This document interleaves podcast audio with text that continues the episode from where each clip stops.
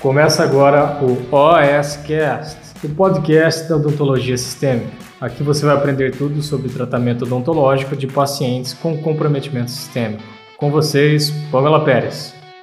Essa semana, a AMIB, que é a Associação de Medicina Intensiva Brasileira, eu sou sócia da AMIB, Uh, o que, que aconteceu? Eles lançaram uma campanha essa semana de prevenção à broncoaspiração. Então, é uma campanha em prol de, do diagnóstico né, e da prevenção da disfagia, não só prevenção como tratamento. E aí, esse tema é muito legal, apesar de ser assim um tema mais da área de odonto hospitalar, mais da área do intensivismo, eu quis trazer para cá por quê? Porque não é só o paciente internado que pode ter um quadro de disfagia, docs. Tanto pode ser aquele paciente que pode estar no seu consultório odontológico, como também pode ser um paciente que uh, faz, você vai fazer um home care, um paciente que está em casa, restrito ao leito. Então a disfagia ela é de extrema importância para a odontologia, por isso que eu quero aproveitar essa semana de prevenção da disfagia, né? E olha só, não só para odontologia, como para fono. Na verdade, quem faz o diagnóstico principal e quem faz o tratamento da disfagia não somos nós dentistas, é o fonoaudiólogo, mas mas temos te, nós dentistas temos que ter alguns cuidados para a gente não piorar o quadro de, de saúde do paciente, especialmente por causa da disfagia. Vamos lá então começar, docs? Ó, a primeira coisa que a gente tem que saber, eu fiz uma pequena enquete hoje, inclusive rapidinha, perguntando assim, é, docs, vocês sabem o que é disfagia? Né? O que, que isso quer dizer? Porque ela fala disfagia, disfagia, tá. Mas o que, que isso quer dizer, né? Então, uh, eu peguei aqui um artigo que traz pra gente uh, uma definição mais correta sobre disfagia, não é mesmo? Mas nos termos gerais aqui do nosso artigo, a gente pode dizer o seguinte: deixa eu pegar aqui meu artigo. Ótimo. Disfagia é quando o paciente uh, tem uma alteração muscular ou uma alteração neurológica que a função da deglutição dele fica comprometida, ok? Então, uh, disfagia é quando o paciente não consegue engolir de forma adequada. E a gente tem vários graus de disfagia, tudo bem, Docs? A primeira coisa que você tem que ter em mente, o que é disfagia? Então nós temos vários graus de disfagia, desde um paciente que ele tem dificuldade de mastigar e manter ali o bolo alimentar na boca, até pacientes que não conseguem deglutir ou de, mas não conseguem mandar mesmo para o estômago. Uh, então tem vários níveis, desde assim, hipotonia muscular, porque o paciente perdeu a força de língua, a força dos músculos mastigatórios, ou porque ali a glote, né, que tampa, que faz o tamponamento entre a traqueia e o esôfago está com comprometimento, ou ela está com uma perda de força muscular, ok? E aí isso também pode atrapalhar, atrapalhar a deglutição. Então tem vários fatores. Ah, as cordas vocais também. Então tudo isso pode levar o paciente a ter a disfagia, que é nada mais nada menos do que a dificuldade de engolir, de deglutir. Qual é o problema dessa disfagia, docs? Agora vamos começar a pensar ali. Se eu tenho um paciente com uma alteração dessa, a primeira coisa que me vem na mente é que esse paciente vai ter uma nutrição é, que não será adequada, né? Ele pode ter um quadro de desnutrição exatamente por não se alimentar de forma correta. Uh, e o que a literatura traz pra gente é que assim, os pacientes que estão internados em ambiente hospitalar, especialmente aqueles que foram intubados, né? Estão com o tubo orotraqueal, que fica ali no, na máquina para respirar, para fazer respiração artificial, esse tubo, é, o artigo mostra aqui pra gente que depois que o paciente tira o tubo, de 40 a 84% desses pacientes podem ter disfagia. Só que aí a questão, pode ser que você esteja se perguntando, mas Pamela, eu não atendo em hospital, minha querida. Eu não faço, nem quero fazer o hospitalar, não é minha praia, tá, tá, tá. Ok. Acontece que mais cedo ou mais tarde esse paciente vai sair de alta, não vai? Depois que ele sair de alta, pode ser que ele precise do seu atendimento odontológico home care, pode ser que ele vá para o seu consultório para fazer o tratamento odontológico e pode ser que ele ainda esteja num quadro de disfagia. Olha só a importância disso. Então não é só do paciente que está internado no hospital. A disfagia ela está presente sim em outros quadros. Eu vou trazer aqui para vocês alguns pontos, né? Uh, quais são assim. Uh, alguns fatores de risco para o paciente ter disfagia e isso sim perfeitamente pode acontecer no nosso consultório odontológico. Bom, o qual é o problema do paciente ter disfagia, seja que essa disfagia aconteça no hospital ou seja que essa disfagia aconteça na casa dele, enfim, depois pós-alta, né? Primeira coisa, quando a gente não tem essa força de deglutição, além da dificuldade do paciente se nutrir adequadamente, isso é fundamental para a total reabilitação de uma pessoa, ainda mais se ela saiu do hospital, se ela saiu de alta de uma UTI ou de uma enfermaria. Além da questão nutricional, ok? A gente também tem a questão que essa essa proteção da glote, como ela está enfraquecida, como ela não está eficiente, muito facilmente o paciente pode aspirar substâncias ou a própria saliva, ok? Gente, vamos lembrar a anatomia que a gente tem a glote bonitinha, né? Então, quando a gente respira, quando a gente está falando aqui, a glote ela abre e fecha ali na região das nossas cordas vocais. Uh, ah, para a gente respirar, ela fica ali, ela abre para entrar ar para a traqueia. E quando a gente deglute, quando a gente engole, ela faz o que? Ela tampa a traqueia para o alimento passar por cima dela e entrar para o esôfago. Tudo certo? Lembraram disso?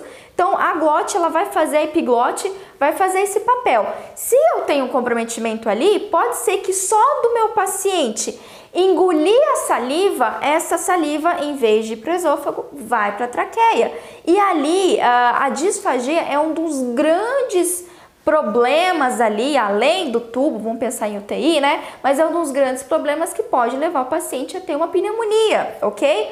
Uh, então, ele pode acontecer de entrar um corpo estranho ali, seja um alimento ou seja a própria saliva repleta de bactérias, tudo bem? Então, essa primeira é, coisa que a gente tem em mente, e uma vez que o paciente desenvolve, faz a tal da broncoaspiração, isso tá ali casadinho com a disfagia, se eu tenho a disfagia, se minha glote não consegue ocluir adequadamente a minha traqueia, vai entrar é, algum saliva, ou como eu falei, algum corpo estranho ali na traqueia e vai fazer a broncoaspiração, ou seja, os brônquios aspirando algum corpo estranho. Isso faz a pneumonia. E, gente, pneumonia é a principal, é, a principal motivo ainda, infelizmente, de óbito em UTI, em hospital, também óbito de pacientes é, idosos que estão ali restritos ao leito, que só ficam deitados na cama, é, em casa mesmo. Então, assim, isso realmente é muito grave. E o meu objetivo aqui, além de falar o que é disfagia e mostrar para vocês hoje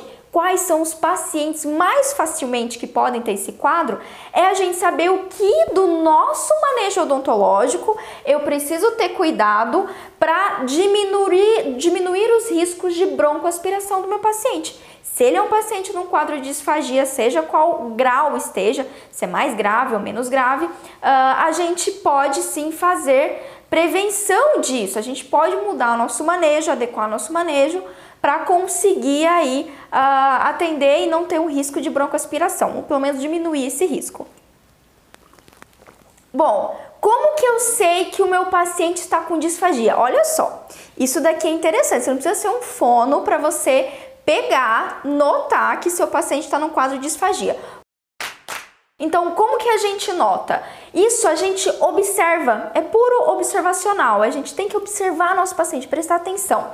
Então, se esse paciente, quando ele vai comer, quando ele vai se alimentar ou ele vai beber alguma coisa, ele tosse, ele engasga ou ele faz várias deglutições, tenta engolir, tenta engolir, tenta engolir várias vezes mesmo que seja uma pequena quantidade de comida, você deu ali uma colherzinha de arroz e feijão, uma garfadinha de arroz e feijão e o paciente está ali tentando engolir, tentando engolir, mas não consegue engolir, não consegue mandar lá para o esôfago o alimento, né? Ou por exemplo, isso eu já vi muito quando o paciente apresenta resíduo alimentar na região do vestíbulo, resíduo, aliment é, resíduo alimentar é, inferior, superior, mesmo que ele não use uma prótese, que a gente sabe que a prótese retém mais esse tipo de retém resíduo alimentar, né, normalmente.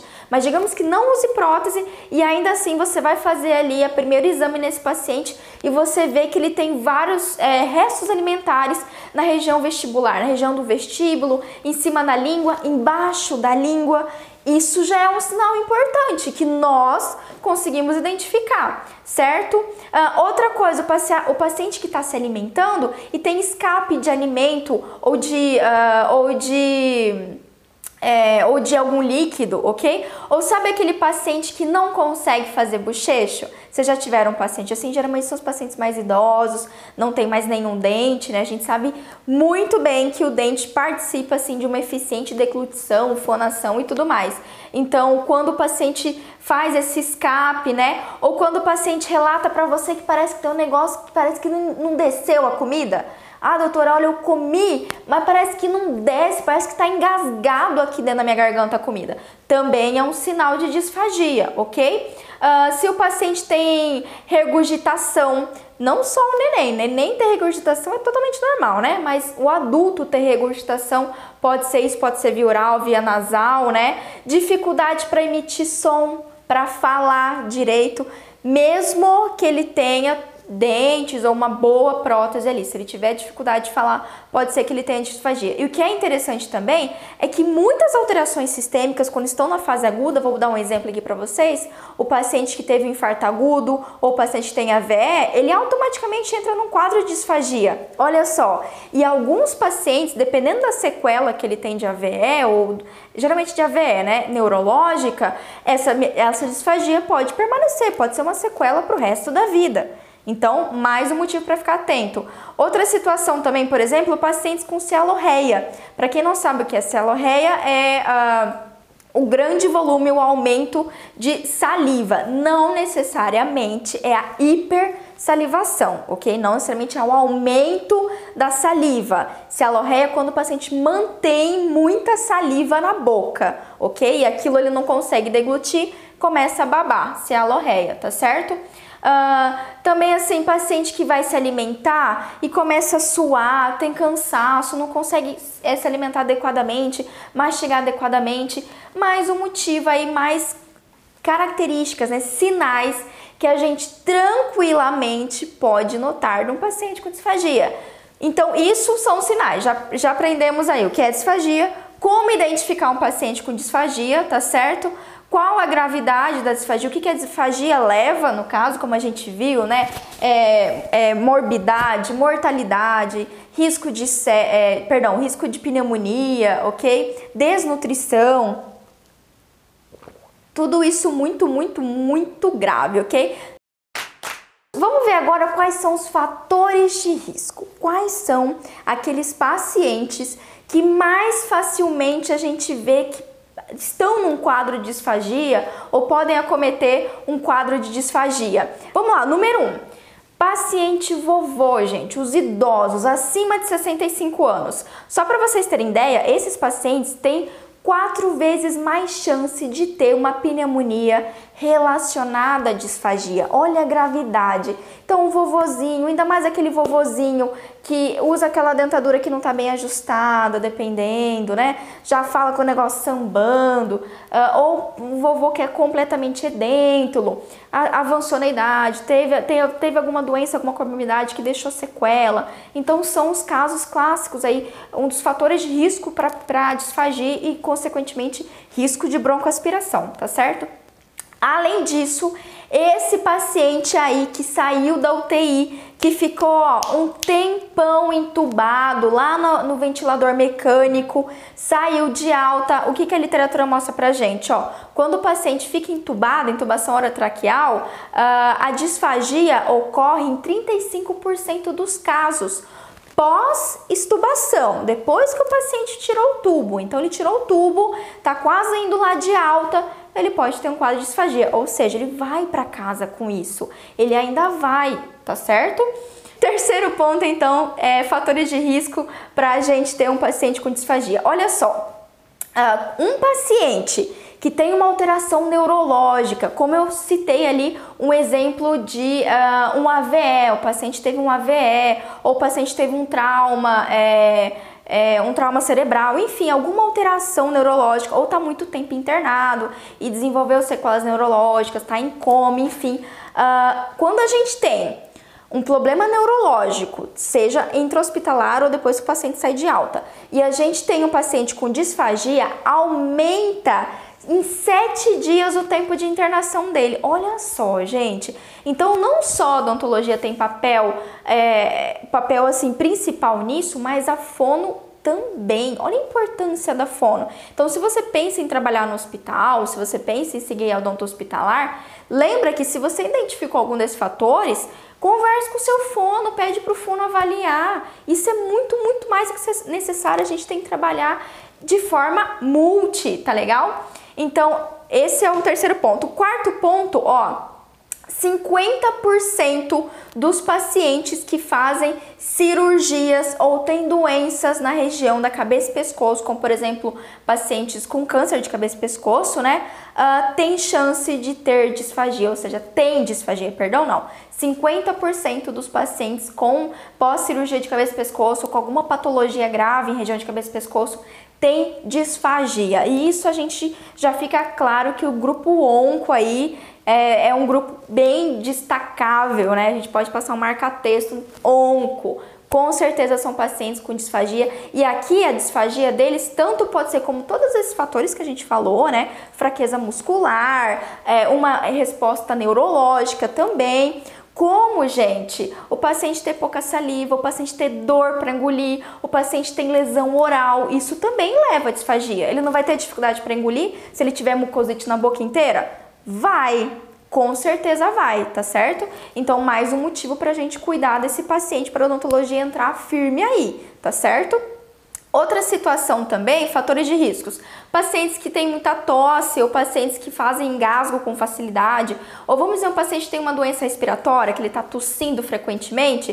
O paciente que está tossindo num quadro de saúde que tem muita tosse, facilmente pode fazer uma broncoaspiração, pode se engasgar, né? E pacientes também, olha só, que não é um paciente em UTI, mas um paciente com refluxo gastroesofágico pode também ter aí chance de disfagia ou vice-versa, né? O próprio refluxo faz um dano ali no tecido, na região da orofaringe e atrapalha a deglutição do paciente e vice-versa. O paciente com disfagia também pode ter maior chance de ter refluxo, afinal de contas ali a minha epiglote não está trabalhando bonitinha, não é mesmo?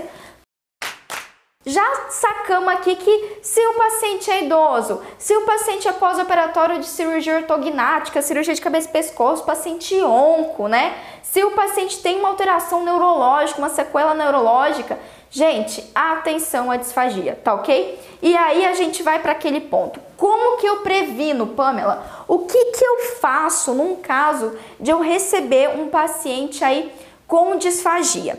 Então, se chegou no seu consultório, você foi fazer um ramicare, o paciente está com disfagia, a gente tem que lembrar de algumas coisas, tá? Primeiro ponto. Geralmente, um paciente com disfagia grave, ok? Ele ainda estará usando uma sonda nasogástrica. O que é isso? É aquele caninho que vai pelo nariz, desce pelo esôfago e vai até o começo do estômago, ali na região do estômago ou até do duodeno, dependendo. Tudo bem? Então, primeira coisa é que pode ser que você encontre um paciente com uma sonda. Se o paciente tem uma sonda, já é, ah, vem a lâmpadazinha aqui, plim, né? Lâmpadazinha. Ok, então esse paciente está num quadro ou está melhorando do quadro de disfagia, mas ainda não consegue deglutir perfeitamente. Porque se ele conseguisse deglutir perfeitamente, uh, ele conseguiria comer normal e não precisaria da sonda para se alimentar. Tudo bem? Então, a primeira coisa que você pode pensar: Pamela, vou prescrever um medicamento para o paciente com disfagia, como é que eu faço? Doc, se ele está com uma sonda, você vai prescrever normal comprimido. Se você conseguir prescrever gota, melhor ainda, mas pode ser comprimido o cuidador ou a família vai macerar e mandar pela sonda, ok? Se ele está no quadro de disfagia, nunca solicite ou exija ou indique, ah, não tem que tomar pela boca, não.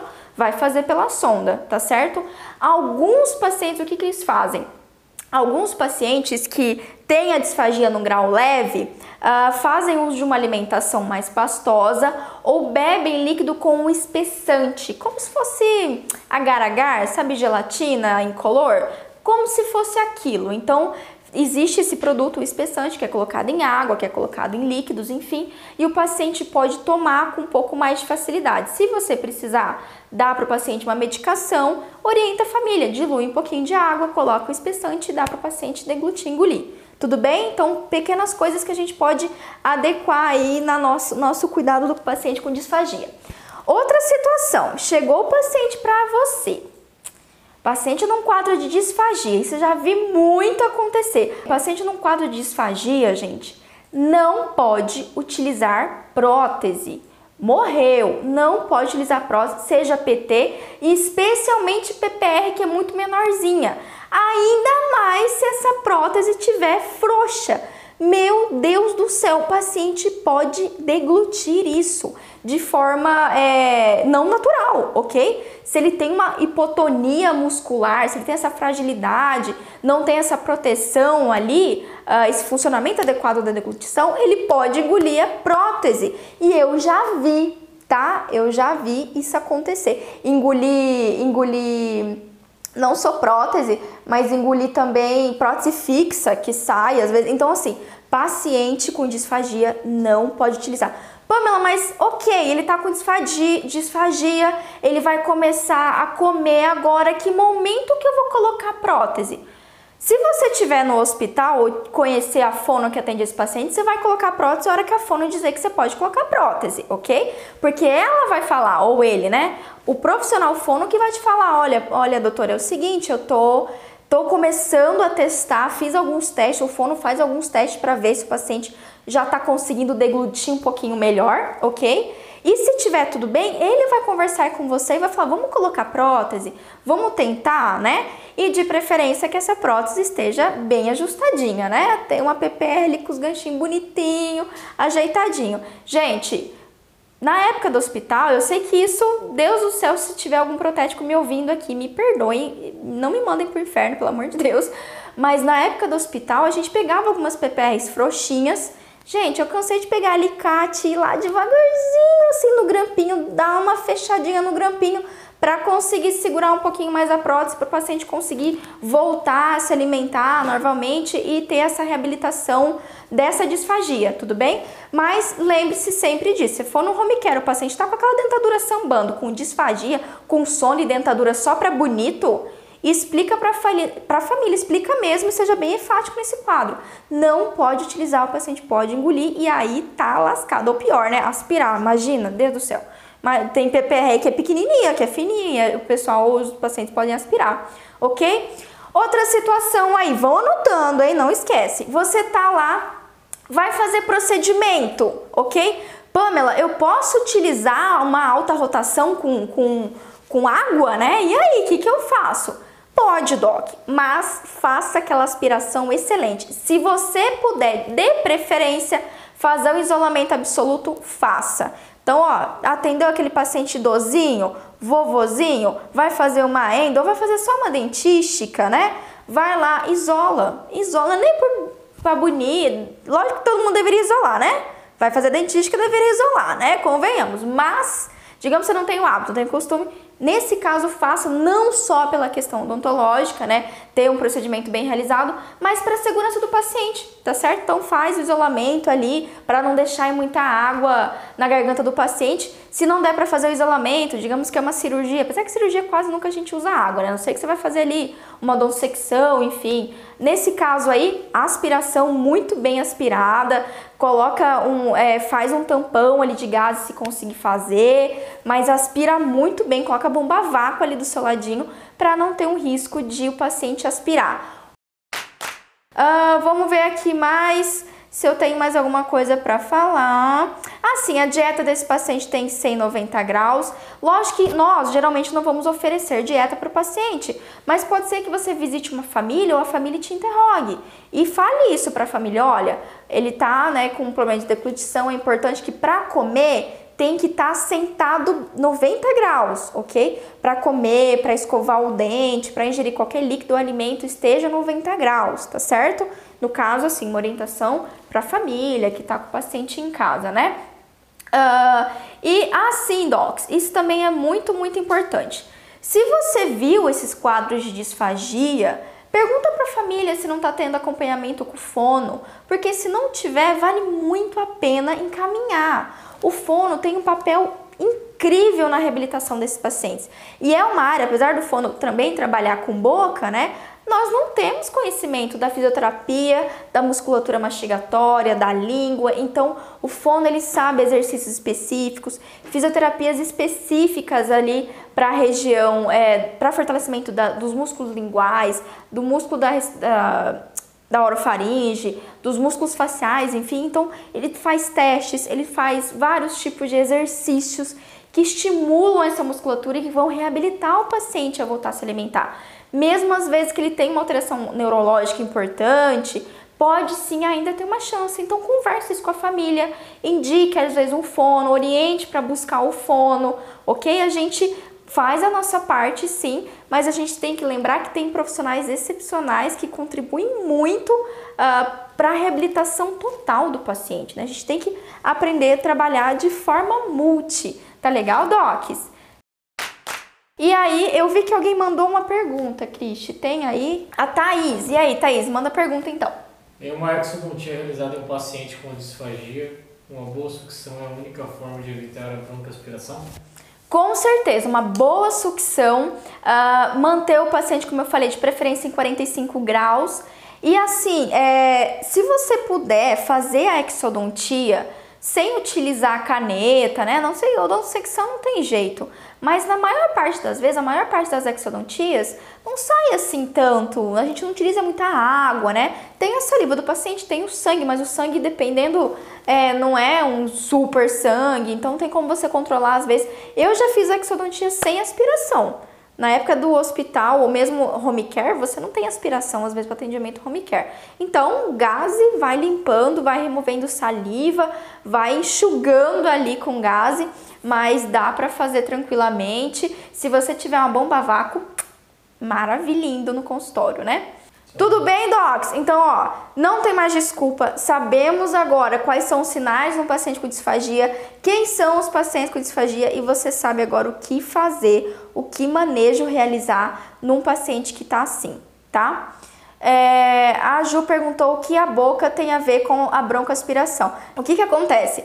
A nossa boca, a gente sabe que tem inúmeros micro-organismos, bons, maus, ruins, enfim. Quando a gente está num quadro de disfagia, a gente perde ali a nossa proteção. A epiglote ela não funciona de forma adequada. Então, em vez dela uh, tampar ali a região que a gente tem do esôfago ou tampar a traqueia para a gente conseguir deglutir, né? Lembra que ela fica, né? Tampa o esôfago ou, tampa a traqueia, sobe, abre, enfim.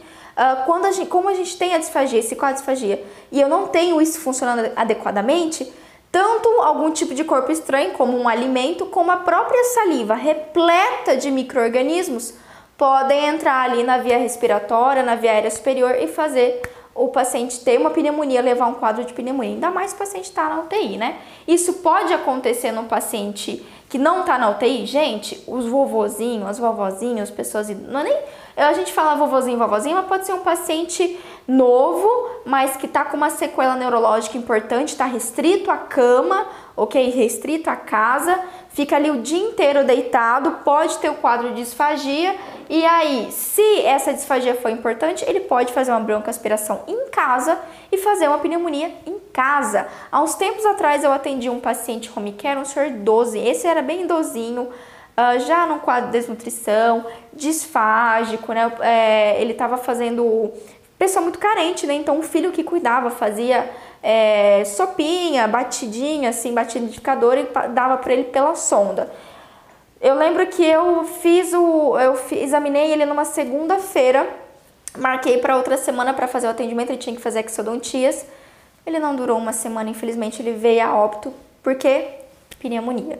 E nesse quadro, nesses casos, a pneumonia é por causa da broncoaspiração, gente. Então, não é só pro hospital, pro hospital, só é pro hospital que está no paciente.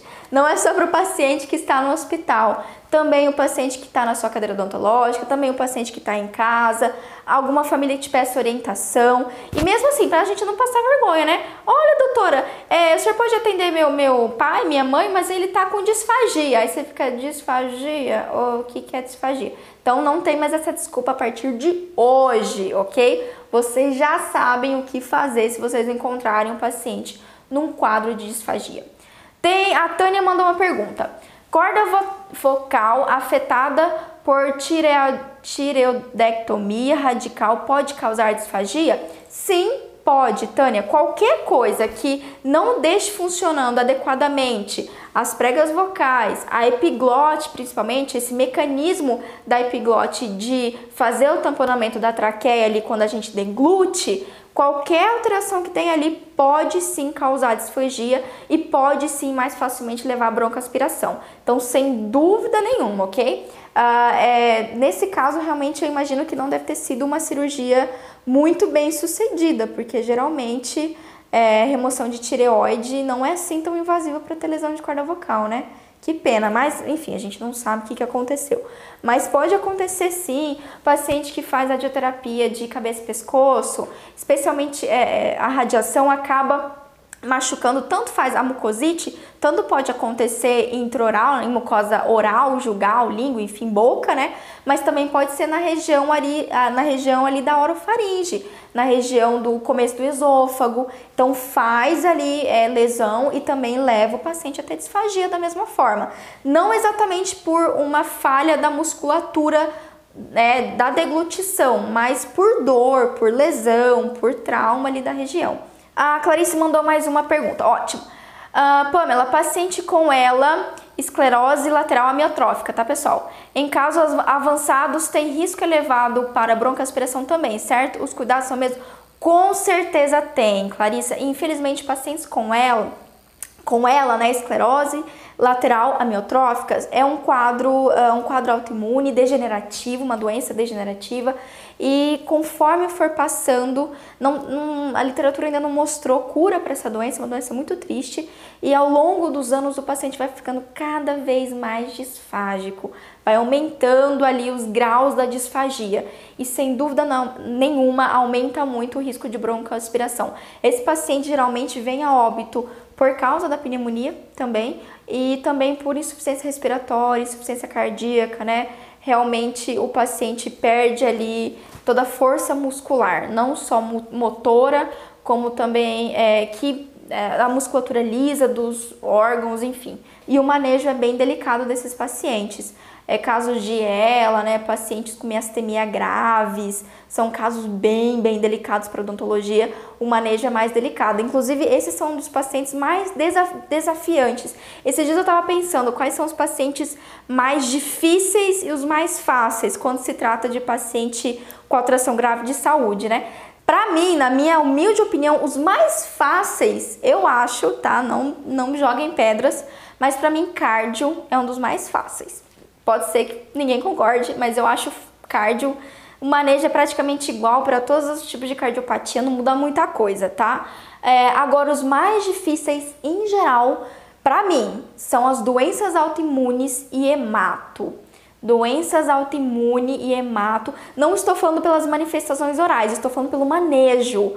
O manejo de doenças autoimunes e doenças hematológicas são bem delicadas. Para você atender esse paciente, você tem que realmente estudar muito bem o caso, se planejar muito bem. Então, assim, é, esses são para mim são o mais fácil e o mais difícil.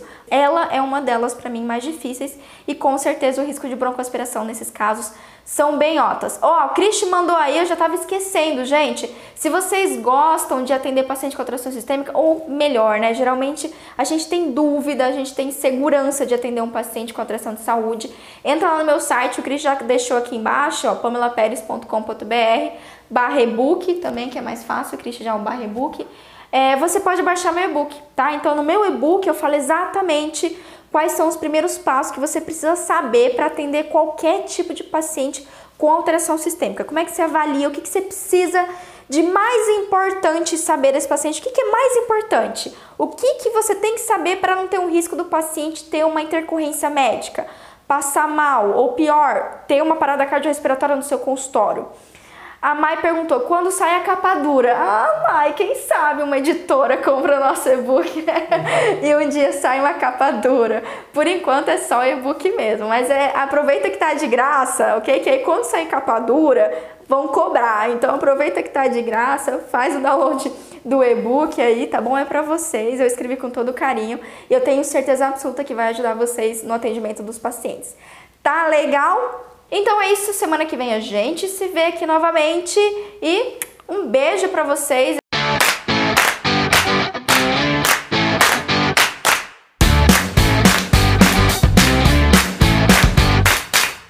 Você ouviu o OSCast, o podcast da odontologia sistêmica. Se você gostou desse episódio, tem muito mais nas nossas redes sociais. Siga-nos no Instagram, arroba Pamela P. Pérez, e no nosso canal do YouTube, Pamela Pérez. A gente se vê na próxima. Um abraço, até mais.